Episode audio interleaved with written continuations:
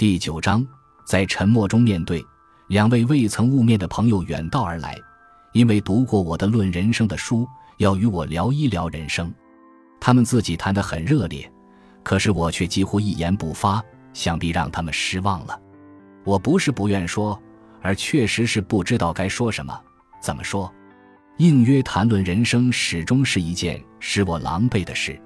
最真实、最切记的人生感悟是找不到言辞的。对于人生最重大的问题，我们每个人都只能在沉默中独自面对。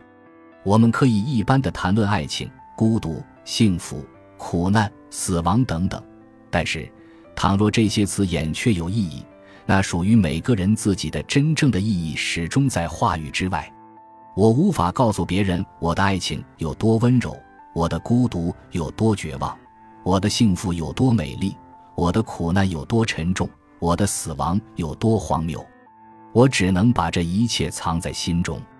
我所说出、写出的东西，只是思考的产物，而一切思考，在某种意义上都是一种逃避，从最个别的逃向最一般的，从命运逃向生活，从沉默的深渊逃向语言的岸。如果说他们尚未沦为纯粹的空洞观念，那也只是因为他们是从沉默中挣扎出来的。身上还散发着深渊里不可名状的事物的气息，有的时候，我会忽然觉得一切观念、话语、文字都变得异常疏远和陌生，恍然不知他们为何物。一向信以为真的东西失去了根据，于是陷入可怕的迷茫之中。包括读我自己过去所写的文字时，也常常会有这种感觉。这时，我几乎丧失了在动笔的兴致和勇气。而我也确实很久没有认真的动笔了。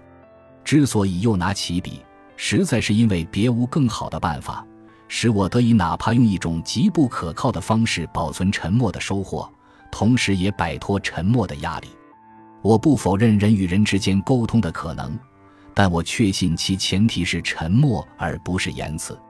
梅特林克说得好：“沉默的性质揭示了一个人的灵魂的性质。”在不能共享沉默的两个人之间，任何言辞都无法使他们的灵魂发生沟通。对于未曾在沉默中面对过相同问题的人来说，再深刻的哲理也只是一些套话。事实上，那些浅薄的读者的却分不清深刻的感悟和空洞的感叹，格言和套话，哲理和老生常谈，平淡和平庸，佛性和故弄玄虚的禅机。而且更经常地是把榆木当作珍珠，搜集了一堆破烂。一个人对言辞理解的深度，取决于他对沉默理解的深度，归根结底取决于他的沉默以及他的灵魂的深度。所以，在我看来，凡有志于探究人生真理的人，首要的功夫便是沉默，在沉默中面对他灵魂中真正属于他自己的重大问题。